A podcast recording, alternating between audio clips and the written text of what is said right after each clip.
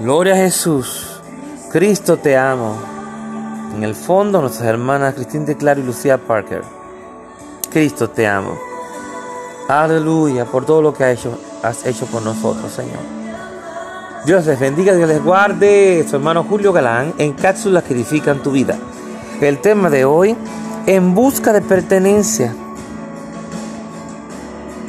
Sí, ¿cuántas veces hemos buscado pertenecer al grupo tal, al grupo aquel, a club, a diferentes clubes,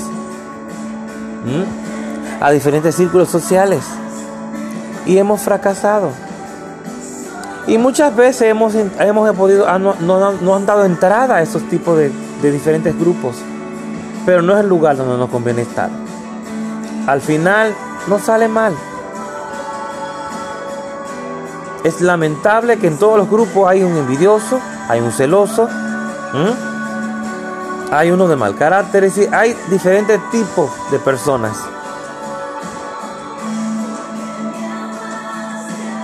Pero muchas veces solamente hay una que es luz en medio de todas esas tinieblas. Y somos nosotros los que somos llamados hijos. Tú como luz, el Señor quiere que brilles en medio de cualquier tiniebla donde te encuentres. El único lugar que el Señor quiere que tú hagas hincapié en pertenecer es al grupo de la, del pueblo de Dios, es al grupo de la iglesia.